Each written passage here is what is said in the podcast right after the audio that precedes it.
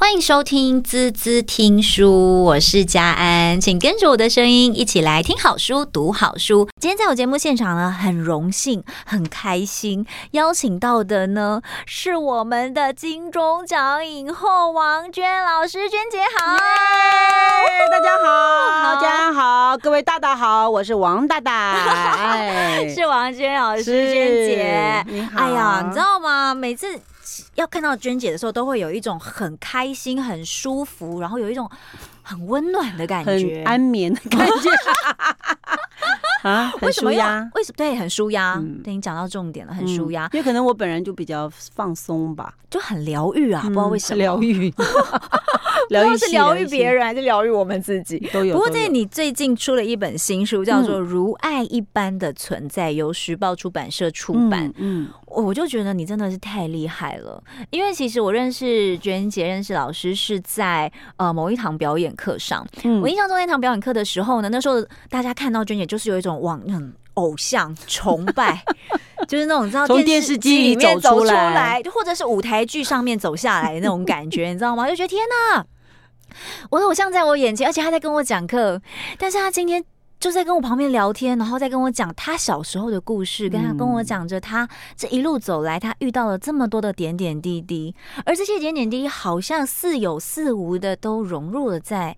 你的生命历练里面，嗯，没错，然后幻化出你每一个作品。其实，就是，你近年来有很多的新的挑战，对不对？包含了广播节目，然后出书、新书，然后又有很多的呃，不管是戏啊，或者是舞台剧的这些演出。嗯，因为因为也也也是谢谢大家的信任啦，那也谢谢自己，其实一路上也也蛮蛮认真付出的，所以也开始有了广播节目。嗯，我觉得好有趣，因为我一直在想，说我还可以为演员们做什么，就是表演这件事情，也可以用听的，嗯，也也可以听听演员的生命经验历练，成怎他是怎么样成为现在的他。我觉得这会是一个蛮营养的，是呃很有养分的事情。那因为演员是所有的呃欲望的总和的展现，比方说大家要要名要利啊，就比方说我我对成功追。的追求这件事情就，就就我觉得在演员身上特别的被看见，嗯，有没有观众喜不喜欢呢、啊？对，然后有没有呃呃呃粉丝很多人呢、啊？有没有暗赞很多人、气有没有人气？嗯，有没有观众缘啊？等等，其实都是展现了所有人的欲望，就是渴望。嗯、是那他们也会得得到了会比较快乐吗？还是没得到很痛苦？我觉得这些事情。看似是演员在发生，其实都是所有人都会发生的事情。所以在做嗯为演员做一个十三想分享的想的这这个广播的时候，我觉得分享他们的生命哈，来邀请他们来做这件事情，他们自己也蛮高兴。然后我也觉得嗯，好像做对了一件事情。然后这几年演的角色也很有趣，嗯，就是比较不是我生命经验有的经验，是我觉得也很很好读。独角戏，比方说要演一个得癌癌末的一个教授啊，就是当你转身之后，嗯，那是一个东尼奖的剧本 Wet 啊，那会觉得哇，好难演哦，嗯，因为这个经验很少，对。然后他之前也演过一个八月在我家，其实呃电影叫《八月新风暴》，二月播出，二月在电影院放映，二零一四年，然后二零一四的二月播出，呃，在电影院放。八月新风暴，嗯哼，二零一四年的九月演八月在我家，谁敢去看电影？每一个演员都不敢看。好了，uh huh. 我就是演梅丽史翠普的那个角色喽，uh huh. 所以也是压力超大。好，所以这些都是挑战，这些都是不太一样的不同的经验。嗯嗯，嗯然后在这个过程中，又因为要演一个什么？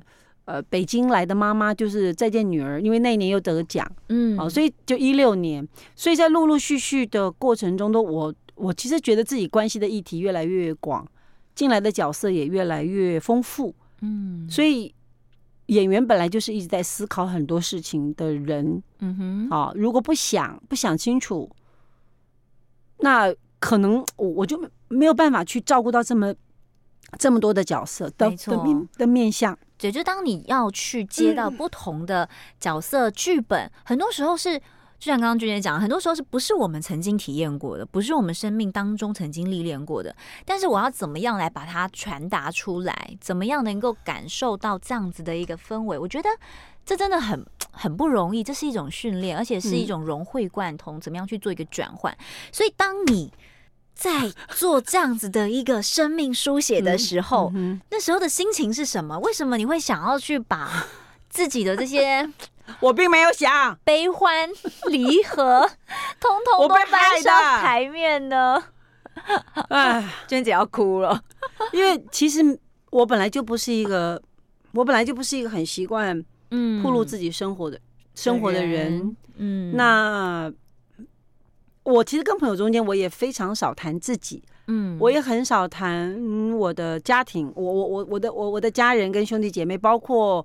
呃，我过往的生命，嗯哼、uh，huh. 那正好遇到我的同学在中时出版，嗯哼、uh，huh. 在路上遇到他，我就把书，我我之前出一本书就交给他，就拜拜，各自分道扬镳，然后没有想到就被他逮到了，他说来来来来来，来一个生命书写吧，我说什么鬼啦，什么生命书写？但是后来有有想了，比如说你给我一点时间，那他当然也给我看一些资料了，嗯、就是关于他觉得很精彩的生命书写。例如杨绛老师的《我们仨》这样子，嗯，然后拿了一堆书给我看，然后拉拉杂杂的看，那看了一个月。我说好吧，我虽然不是杨绛老师，但是我试试看吧。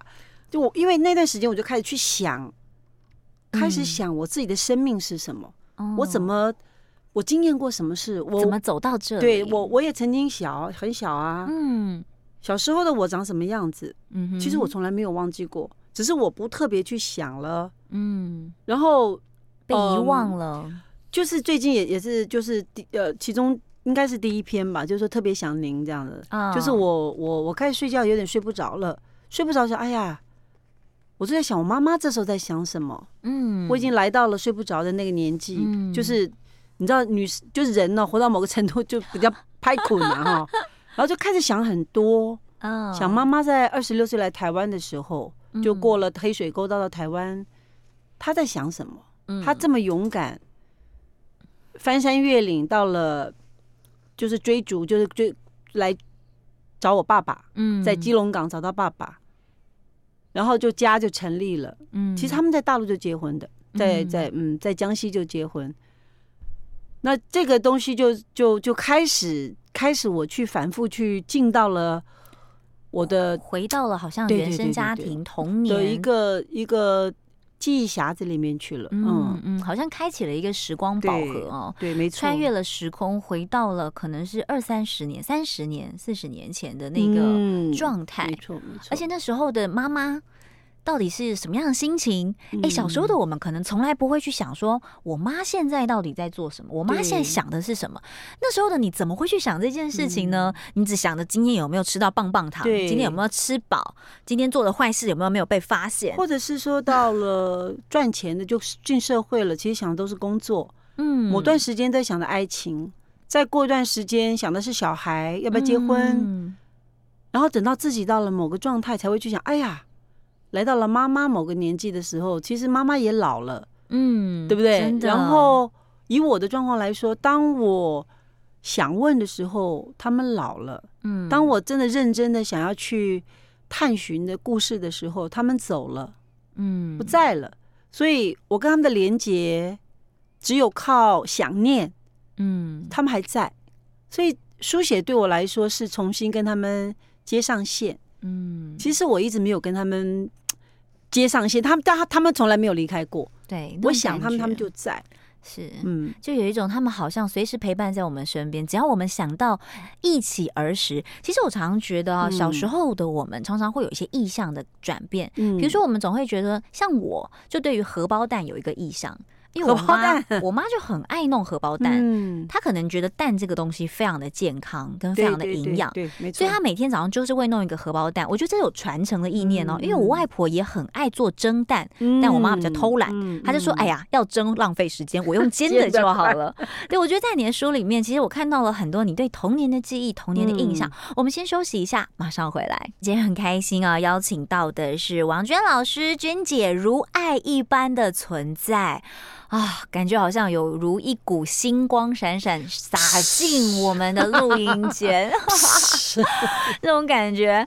好，娟姐，刚刚我们聊到的是，当然从你为什么在近年来做了这么多对自己的挑战啊，甚至是很多新的事情，除了表演，甚至是延续着表演，对，有好多好多的新的作品，在这本书里面呢。当然，我觉得愿意把生命拿出来做书写哦，真的是一个很不容易的决定。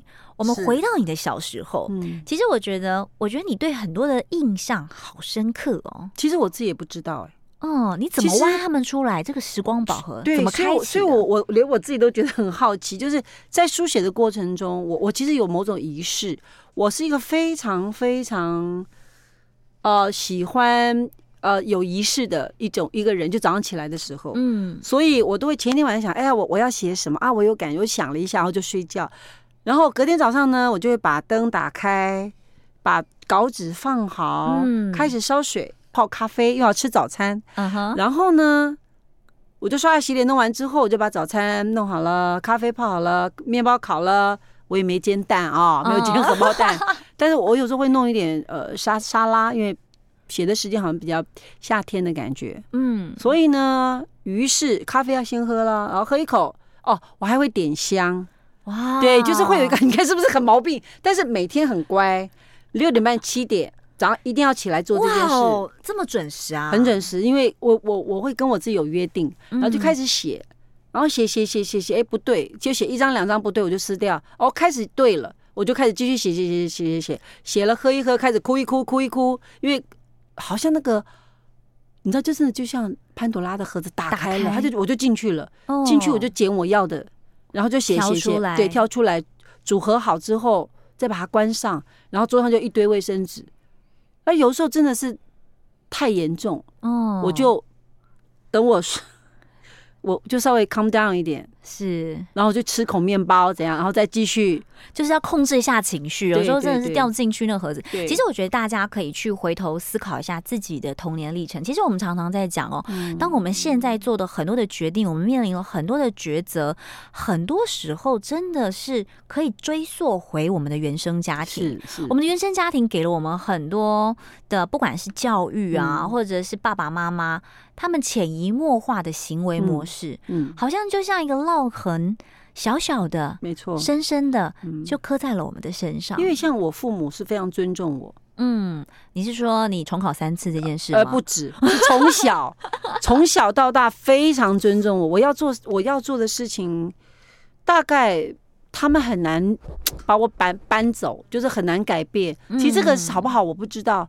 但是也因为这份固执，所以我才能够一直还在做这一行。嗯，那因为我也会忍住某一种说不要太理他们，所以我还蛮依照自己的个性在做事。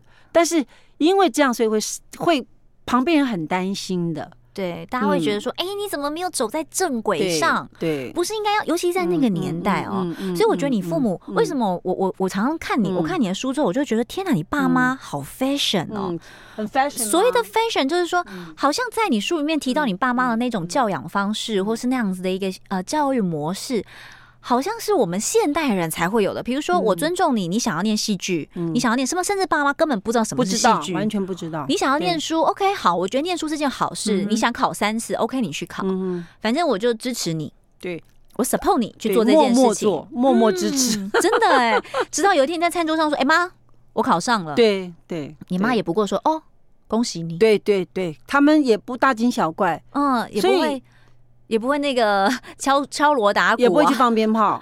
对，可是因为像我大姐姐很，我大姐姐是因为家里第一个小孩，然后她成绩真的很好。她因为以前村子考上大学是不容易的事情，联考很复杂，他们是放鞭炮的。哦哦，那那我我第一次考上当然放鞭炮了，后面的就考了算啊就算了，有就好了。所以所以可能也是因为自己有一个坚持存在。嗯，那这个这个硬脾气。也会，你当然吃苦嘛，嗯、就是当吃补啦。对、啊，就是人家说不好走的路，那硬硬要走啊。那时候谁知道戏剧能干嘛？根本都根本都还想象中都还可能是歌仔戏啊。哦、以前歌仔对，然后现在歌仔戏是很很 fashion，是很是很很时髦的，跟以前的想象是不一样。就野台戏那种是不被尊重的。那、嗯、我就觉得好有趣说，说我的父母真的是放养，嗯嗯，他他对我们真的没有要求，他只让我们好好的活着，嗯。能工作就工作，不想工作你能结婚结婚，不想结婚。啊，你能念书就念书嘛，你不能你就去工作，不能工作你想结婚就去结婚，就成家立业，这是他们的逻辑。有一种好像没有什么选择是对是错，没有，只要你做你想做的事情，嗯，你就走你想走的路。他没有特别要求我们要成为谁，嗯、成为什么。重点是你要为自己，我们要为自己做的事情负责。嗯嗯，我觉得这件事情在现在比较少发生呢、欸。都是爸爸，都是小孩子会怪父母说，都是你替我决定的。因为现在的大人太爱替他们决定了，包括念什么科系，对不对？对，我觉得真的是。因为我我听我大姐姐讲过，说她选科系，她的考量是什么？她后来，她本来是可以，她本来可以念高雄师范大学，嗯，她想当老师，因为她想替家里面解决分担家计问题。对，后来因为又是国立的，可是他想说距离妈妈太远，他就没有去。那他又想重考，可是他觉得重考很贵，好，然后。他就后来就考到了福大中文系，OK，福大是私立的，很贵。那时候好在爸爸呃是公务公务员的身份，还可以支付，呃有一点折扣啊，扣缴。对对对对对，因为子女会会有一些补助，对，所以我姐姐想尽办法去得到奖学金。哇。欸、可是你看看以前的人真的是这样子哈，那、嗯啊、我我就很摆了明告诉你，我们家就是长这样子哦。如果你要做这件事情，你就要想办法去争取、嗯嗯、去补贴，或是甚至是争取这个机会，你才有办法走这条路。其实我觉得在你的书里面，从你的原生家庭，真的就可以看到了娟姐在成长的那个历历程当中，培养你不管是独立的个性。或是独立自主，应该是傻傻的个性吧。独立，或者是说你很愿意去做不同的选择跟挑战，因为没有框架，嗯、对，也没有什么事情是，当然跟你个性有关。你可能很多事情没有试过，其实我觉得我也是这样的人，对，就是没有试过，我不会觉得不行。对，对我就是试了，我才知道它不行。哦，那知道哦，好，对对，就知道了嘛。所以这，所以，哎、欸，我们这样是比较辛苦啊。可能我们有一个傻劲还 OK 啦，嗯，就是不会觉得太痛。所以，所以不会觉得太挫折，应该这样讲。是，就我们有那样的坚强的信念，就、嗯、慢慢的往前走。嗯、我我觉得在你的这个书里面，其实你讲了你很多不同的阶段哦。嗯，其实来到了每个人都会遇到的恋爱，好了，我觉得这真的要请娟姐跟我们好好的分享一下。我觉得你把你的恋爱故事真的写的太有趣了。他现在脑袋一片空白，或一片就是一 一头问号。他一直望向我说：“有吗？有吗？他有趣吗？”我觉得很有趣啊。老派的约会方式是什么？嗯、老派的约会啊，就是一定要谈，就是要拉很长的战线呐、啊，拉很长战线。你觉得？哎，反之，现在这个三 C 发达哦，嗯、这个数位的时代来临，嗯、大家可能一摇就有另一半了。对呀、啊，摇摇就有爱吗？怎么可能？所以我就说那是找爱容易谈爱难呐，好，我们要找到人不难，但是要谈感情这件事情，其实是的。其实如果哈，我我还是等下，那我在想到，就是摇一摇就有爱。其实这个这个东西，其实就跟摇手手摇饮料一样嘛，一定很不健康嘛，嗯，对不对？好的东西干嘛去做手摇饮料？它一定是，比方说一杯好的咖啡，嗯，它要经过时间去淬炼，它慢慢的手冲或者是慢慢煮，它那摇一摇，真的不可能的。那好啊，那如果你把它当运动的话，那要持之以恒哦。不是，你会爱上运动器材吗？不可能嘛，你只是习惯上一个运动器材而已啊。啊，但是话中有话，然后大家自己意会。哎，对耶，你只习惯这一台，可是你不会爱上运动器材。我有一种恍然大悟的感觉。然后你下次看到新的，你会不会想要去试试看新的运动器材？踹一下，踹一下。但是人不是运动器材，真的，对不对？关系不是运动器材。怎么样去经营一段关系？我觉得这也是现代人或许在呃这么多爆炸的这个资讯的时代哦，嗯、很需要静下心来好好思考的。你自己要的是什么，或者你想要的是一段什么样的关系？嗯、我好喜欢你在书里面提到有一段就是散步 啊呀呀！我我其实觉得，对很多人对于谈恋爱这件事情，好像在找浮木。啊，就是很快速、很速食。嗯，这个浮木没了，换下一个浮木。嗯嗯。但是我觉得散步这件事情很有趣哦。散步它的整个，大家想象一下这个意象，它是比较慢的。嗯，对，它时间可以拉久一点点的，它是一个在公开场合的，所以对 对，然后你可以。因为因为散步比较放松，嗯，你可以把心里的话，而且两个人视线是一样的，嗯，看向同一个方向，方向，所以两个可以讲的话就会变得比较有一致性，嗯，所以你比较可以听，而且是听别人讲话，嗯，不会自己一直讲一直讲，因为人面对面面对面 面对面是会有小小压力的，是。那因为我们我们面对的是我们共同的方向，所以我们不用好像有对对方有太大的压力。负责任不用，就是哎，我想讲什么就讲啊，对方也可以回应。因为走路，于是我有在想，我就把它放慢了，嗯，所以变成两个人有更多的思考空间。对，我觉得反而更有交流。有时候无无声胜有声呐、啊，真的，你也可以，我我们也可以借此去了解。哦哦，这个人道不同不相为谋，这就是刚刚我刚刚娟姐讲了一句话，我觉得很有趣。你刚刚讲的说望向同一个方向，嗯、我就想到现在很多人在谈恋爱哦，嗯、都会忽略一件事情，就你们有没有共同的目标？没错，没错。我觉得当你没有共同目标的时候，真的叫做鸡同鸭讲，因为我想讲的这件事情跟你想做的那件事情根本就是两件事。对啊，因为很多时候就是男生想的跟女生想的不一样，完全不一样。然后，然后于是。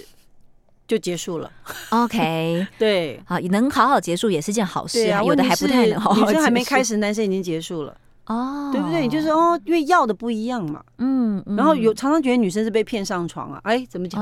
真的，就是，可是女生想要好好跟她的的另一半好好讲讲话，对不起，睡着，对不对？就觉得嗯，好挫折，嗯，对不对？那那不讲话也是可以，可是问题是就各自思维啊，那。那这个怎么关系会长久？其实我想在你书写这个生命历程的过程当中，当然也看到了很多。回头去想想自己生命很多不同的阶段，嗯、然后在我现在这个阶段看到的啊，就是我们刚刚聊到的恋爱。我想这也是很多听众朋友应该打上很多的问号，嗯、因为其实时代在。转变，恋爱的方式也不断的在转变当中。嗯、其实你书里面提到了很多，包含你的初恋，嗯，哦，我觉得那是一个还蛮惊心动魄的一个。为什么讲惊心动魄？我觉得你可以稍微讲一下。因为那叫做呃，那一篇叫做一个无人知晓的早晨。早晨，嗯嗯。那要分手其实蛮难的，对。怎么样好好结束？对，怎么样好好说再见？怎么样好好分手？嗯大家都不会，因为没有经验，嗯嗯，对不对？然后对方会因为不甘心，而对于分要分手的人，会有一种想要抓得更紧，嗯，想所以就会有暴力的方式出现，嗯嗯，所以所以书上就有写一些这些过程。可是我当我当下的想法是说，我们两个如何平安的离开？我觉得你好冷静哦。我那时候不能不冷静，小小年纪人你可以这么冷静。如果那时候不冷静，你看到多少社会新闻就出现了。对，就是因为面对暴力，很多人其实以暴制暴了哦。对，你很凶，我也很凶。但是你怎么样？可是我怎么凶得过男生？其实也是 没有，就是我我怎么可能凶得过对方？嗯，所以什么样才是叫做全身而退？我就因为我我也认识对方父母啊，我我们我们住同一个村子，所以。我不想让我们父母都伤心。哦，我觉得这件事情比什么都重要，我也会一直提醒他。哦，好，然后最后他当然就后来就放弃，对，嗯，然后就放弃，然后回家我就全身在发抖啊，这个是已经延长了非常长一段时间，嗯，但因为我后来看到很多社会新闻关于分手的事情。逃走也不是办法，因为对方会更火大。对，像现在分手，简讯就分手，你看多伤人呐！真的，对不对？无语问苍天。无语，所以为什么 对无语问苍天？就为为什么说，嗯，我们心中还是要保持着一种，呃，一种温，就温柔或温度。我我觉得，因为我们决定，我们觉得不可以在一起了，可对方没有没有没有这么感觉。如果是对方先。觉得不应该在一起，我可能也会跟他一样那么痛苦。对，所以我当下是有同理心的，是，所以才会用比较缓慢的、配合的，想尽办法，呃，动之以情的，让对方心软。是，所以我觉得，其实，在回头因为其实最主要是没有人是故意的，对，大家其实都是在那个情绪上，是，所以怎么样 calm down 他的情绪？嗯，这是我当下能做。我觉得是为所有人能做的，真的。嗯、所以当关系坏了，嗯，当关系呃没有了共同的目标，嗯嗯，嗯嗯嗯，我觉得很多时候真的哎，就是你怎么样去做这样的一个转变，跟怎么样去做这样的决定，嗯、很多时候真的是一念之间。是啊，是啊，是啊。所以当你回头去看这些事情的时候，我终于能理解，就是让我看到娟姐这里面好几个片段，我都会发现说：天哪，我我完全理解你在自序里面说你边写边哭这样的状态。嗯、对啊，对啊。因为有些东西真的是很惊恐。对。可是当下不会，当下 当下不觉得，对不对？完全不会。如果我惊恐，他会收到。对，你知道，你就是面对一个已经不太理性的人，他基本上不一定很人性，他可能很兽性，所以你怎么样让他 calm down，回到人性，回到嗯人的理性思考，嗯嗯嗯，这个是我当下做的事情啦。不过我觉得回头想想，就是爸爸妈妈是不是在小时候也给了你们很多在教育上面的观念，比如说怎么样和人相处？我觉得很多时候是跟父母之间的相互关系。会有潜移默化的影响。因为我看过我母亲，我说就是那呃，就是导会，因为他们在村子还是会来来会嘛。对。然后导会的那个妈妈很疯狂的跪在我妈妈面前磕头，我妈妈理都不理哦。哦。我妈妈就在看她，就是借酒装疯。可是我妈妈知道她心里很难过，可是我妈妈也不会心软。嗯。然后就看我，我们远远的看见我妈妈晚上看到那个画面，真的是惊心动魄。磕到头都流血，我妈妈还是坐在那边，她还不出来，对那笔钱，对，所以后来她哭完了，闹完了，我妈妈才悠悠的说：“你起来吧，家里家里还有小孩。”嗯，类似像这种，就是说慢慢还，我没有要你一下子还，嗯，叫她少喝点酒，只是这样，嗯，很冷静，好冷静，妈妈也好冷静哦，我的天哪，我妈妈也不太会被影响，所以我在想，因为我是不是因为我妈妈的这样子的带带领看过。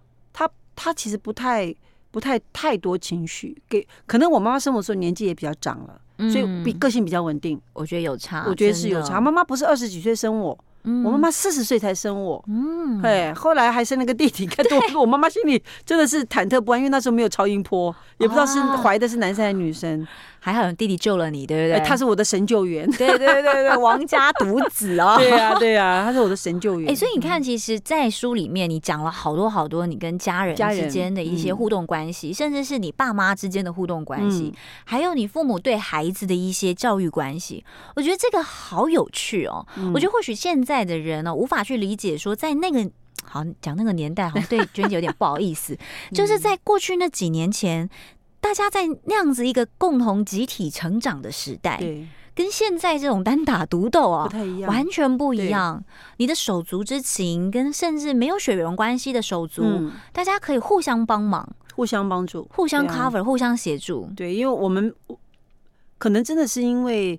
嗯，环境的关系，嗯，然后我们大人们，就是我的我的爸爸妈妈辈那那那一辈的人，也是把别人的孩子当成自己的孩子在养哦。你知道，就是你们家你妈妈爸爸妈妈不在，来来我们家吃饭，对，我们家就有一碗钥匙。我其实好想写这个故事，一碗钥匙，一碗钥匙就是一堆家的故事。啊，什么意思？一堆家庭，就是 因为我妈妈都会在家，因为我妈妈是家庭主妇，我妈妈没有上过班。OK，所以大家的钥匙都记在放在我们家，因为我妈妈都会在家，所以哎、哦欸，王妈妈我回来了，就到到我们家，我妈就领钥匙，对，在橱柜里，她就噔哦，这是我们家钥匙，就回家了。就我我。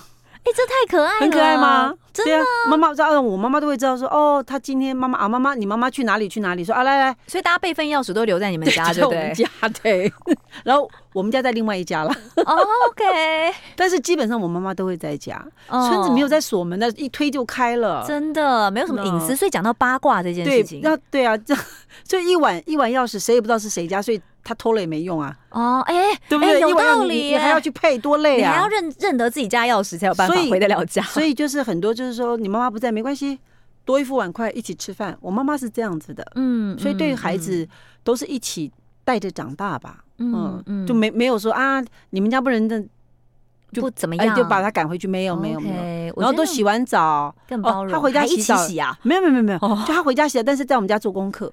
做完功课，他妈妈回来才才会去洗澡，去睡觉了。哦，就不要把他们弄到回家再做功课。对啊，那其实没有什么很难，就把功课拿出来，在在餐桌写一写。他写他的嘛，对不对？好像也也 OK。那我我们写我们的啊，啊，只是这样啊，就只是陪伴。我觉得主要是陪伴的力量。如果父母怎么会没有事？只是我妈妈不是一个一直外出的人。嗯嗯，他后来的年纪大，她才会跟村子里办的。活动，就是进香团，啊、他才会跟着去玩呐、啊。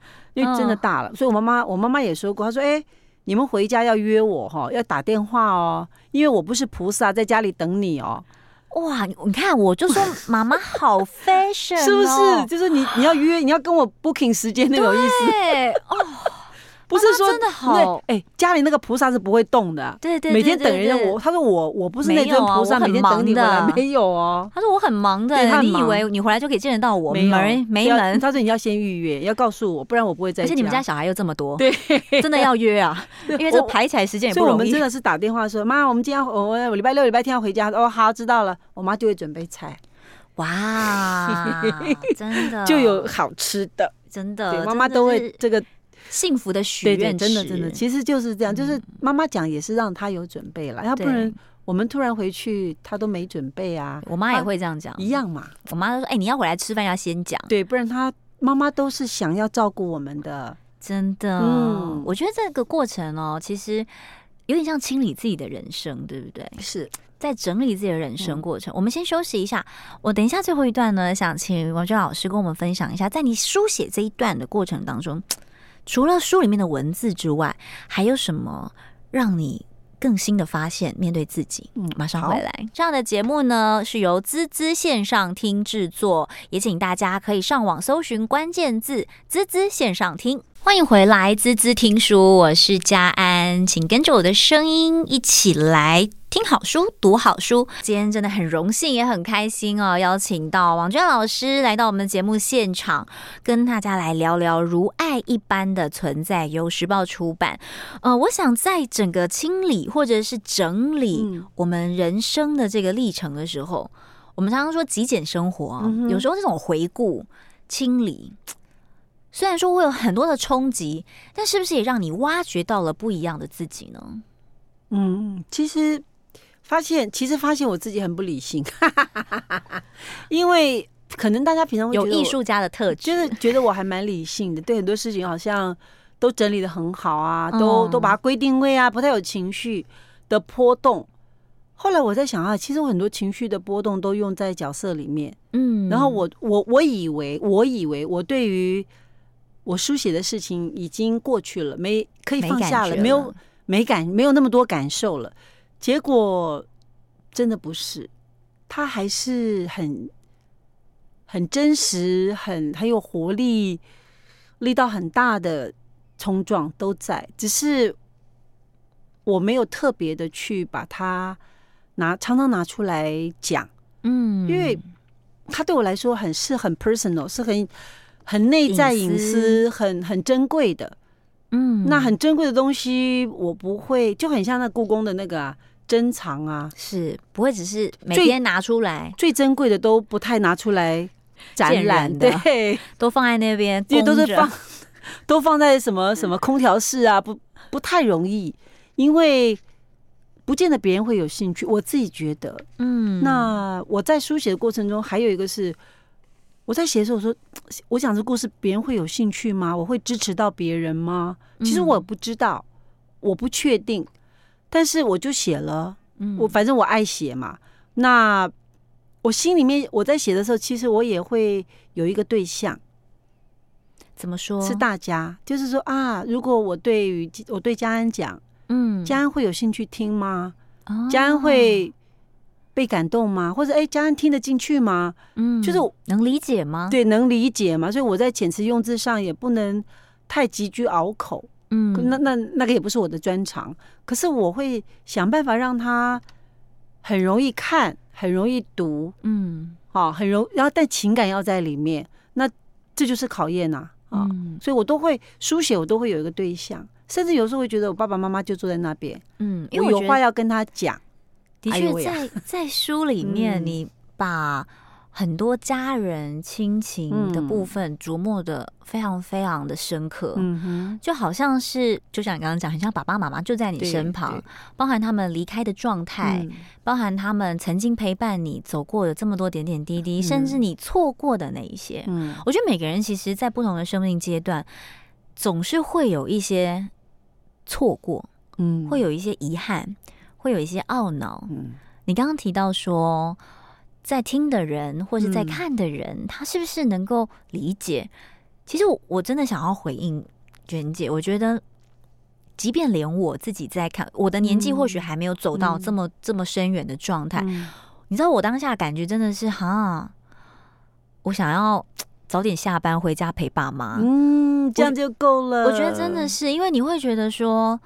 因为他们好珍贵，嗯，你现在不会不会有太深的感觉，是因为像前两天呢，我就看到我朋友跟他爸爸妈妈在济州安嘛，哈，嗯，我们在聊天，然后就看他爸爸妈妈，其实我好羡慕，你知道吗？嗯嗯，因为就是因为最起码他对他们他在，对，所以我说，如果看完这个书，赶快回去抱抱爸爸妈妈，赶快跟兄弟姐妹要和好。对，没有什么好吵的。对，人生短短几个秋啊，就是我要把握时间去爱他们，或者是把爱给出去。嗯，或许本来就会有有一点拘于，本来就会有一些兄弟姐妹哪里不吵架，跟父母哪哪哪有没有过往的什么什么？可是要放要揪多久呢？嗯嗯，对不对？总要有人开始去开始启动，说：“哎呀，好吧。”算了，算了，不要想了。那总要有人先做这个事啊！嗯，你要等父母在做，父母的年纪这么大，他有面子问题哦，对不对？小反而比较轻松 啊，小比较年纪轻的，我们可以塞奶啊，可以呃讲点好听的话，讲一点甜的话啊。而且又快过年了，真的，是最好和好的时候。没错，因为大家又聚在一起的时候。然后，其实我觉得娟姐真的好有小女孩的感觉，是吗？你知道，因为娟姐对我俩是前辈，是长辈哦，是让我很尊敬的对象。可是每次跟娟姐聊天，就很有一种好像跟姐妹淘在分享心情。娟姐会给我们很多很多不一样的建议，给我们很多心情上面的抒发。我觉得在你这本书里面，其实就像这样的一个陪伴。嗯，或许可能大家没有办法。把娟姐每天搬在家里旁边坐着跟你聊天，但是你可以带着，但你可以带着她这本书，听听她在书里面书写的她每个阶段的历程。嗯，她面对到了很多的选择。对，家人真的是你一路支持你、陪伴你，包含手足，都是一个很强大的力量。其实如果他们没有他们的话，我其实做这件事情都没意思啊。嗯，真的，你就开心，哎，回头看没人，哦，就是开心的回头说，耶，有有人替我加油打气。我觉得大家可以用这样的概念去套用在我们自己生活上。其实很多时候，因为现在家庭小了啊，没有没，我觉得你很幸福，你手足很多。所以我觉得，对，我们现在真的没有这么多手足。但是很多人，你可以想想，我的另一半，对，或者说我的家人，对，好，或者是我另一半的家人，其实都可以成为我们的啦啦队，生命啦啦队啊。是是，能够去有这么多啦啦队支持着我们做每一件事情，真的是很幸福、很甜美的事。是啊，那你说还要？还要每天跟他看不过去，这这这不共戴天的仇人，何必太累了啦？当然有很多人来要练习的东西不一样，练练习的题目对，可能课题不同。最终要练的还是放下吧，嗯、还是去友善的对待彼此吧。真的，我们觉得每一件事情或是人的出现，嗯、好像就是一个功课一样。对呀、啊，对呀、啊，嗯、而且越勾到我们负面情绪的功课越大，而且就对了。就是哦，来喽来喽，来练习喽，准备好穿上马甲，准备不是马甲是盔甲，穿马甲干嘛？穿上盔甲要准备大战一场，但是当你大战过后，穿马甲大概打不起来了，那也不错啊，也不错，另外一种打法哦，对不对？哦，鬼打架了吧？太可爱。其实我会觉得哦，就是当你大战之后，或者是当你这些情绪纠结、崩溃、争执。这样的拉锯跟拉扯，我觉得不是说哦，大家都没有情绪，嗯、我们维持表面的和平。我觉得哪有人不吵架？嗯啊、就像你提到你的父母，当他们离开的时候，嗯、或是当爸爸发现妈妈离开的时候，嗯、爸爸的崩溃、爸爸的不舍、爸爸的难过，嗯、难道他们年轻就不吵架吗？他们吵，他们俩不争执吗？争执，争执啊！对很多事情，嗯，特别是经济。对，因为在那个年代，对，然后包括小孩的教育最强的。可是我觉得我我母亲非常尊重我父亲，嗯嗯，所以我父亲讲的话，基本上 他都不会不会当场当场反对，嗯嗯。然后我妈妈还讲过一句话，她说：“嗯，床前呐交子，枕边交夫，对不对？很有趣。就是先生，你看睡同一个，你看躺在一起哦，嗯嗯，也是同一个方向哦。”所以比较容易讲话，他比较听得懂。对，然后枕床前交子，就是晚上的时候，或者是叫私下，对，就是一种在面前，对，就是我跟你讲要怎么样。才对，对你刚才发生了什么事？对，所以我说我我母亲的教育很有趣。嗯嗯嗯，在这书里面，其实你把妈妈琢磨的非常非常的神奇，而且妈妈就是念私塾，私塾对，但是她有四书五经那那那一种年代，所以在这个时候看她的教育方式，你会觉得天啊，她应该活在现代才对啊，她怎么会是那个年代的人呢？刚刚娟姐有提到一件事情，娟姐说她如果这本书能够打动到。任何一个人或者一句话揪到你，嗯、他觉得就值得了。嗯、其实我很想回应娟姐，我觉得最让我打动的一件事情是，当我们在看到这么多的生命上的故事跟历程的时候，嗯、最后你提到一件事情啊，有时候在我们年轻时，总想要快一点解决现在的问题。嗯，吃饭、写作业、起床、整理房间、不断的工作。嗯理不清的人际关系，谈不完的爱情，嗯、或者是纠结的爱情故事，嗯、这些好像到了某一个阶段都不是问题了。嗯，所以给自己一点时间嘛、啊。对，我觉得这个不要着急，对人是一个好大好大的鼓励哦。就是对大家来讲，我们好像看着看着，走着走着，有时候我们也会很懊恼在自己的生命故事上，嗯、会觉得为什么我们会掉入这个坑呢？嗯、或者为什么我会走入这个局呢？其实很多时候，我们看看别人的故事，听听别人的历程，嗯、有时候反馈在自己身上，你会发现，哎，真的没有什么。对啊，好像因为还没有开窍，对啊，或者说时间还没有到。对，当到的时候，就像娟姐回头去看看，都是礼物。对对，就是个礼物。对，都是礼物，都不用不用。你知道那个，就好像画布啊，你才刚上色，你就把它涂掉。嗯啊，对对太浪费了！又一块一块一块，你不太知道整块布会画成什么样子。啊，给一点时间，我我我们正在上它颜色，我们不是弄脏它。嗯，所以不要那么快下判断，它是不好的。所以有时候画布也不太能选，对不对？它自然而然就会出现。应该是说，你我们出生的时候，那块画布就带着来了，那就是我们的人生长河啊，是对不对？解决它，对呀、啊，就是它就已经在那里啦。嗯、那我我们要放什么上去？那只不过就是经验。其实说真的，这也是学着负起自己生命全部责任的一个开始，而不是都是别人放的。对。但有一个部分是，当别人要插手的时候，像以我来说，我都说：“呵，走开，就要把别人手推开。”嗯哼。所以这个变成我就不能怪人家，因为是我自己决定的。嗯。所以生活过得很。以前就是剧场的状态是很很很很辛苦。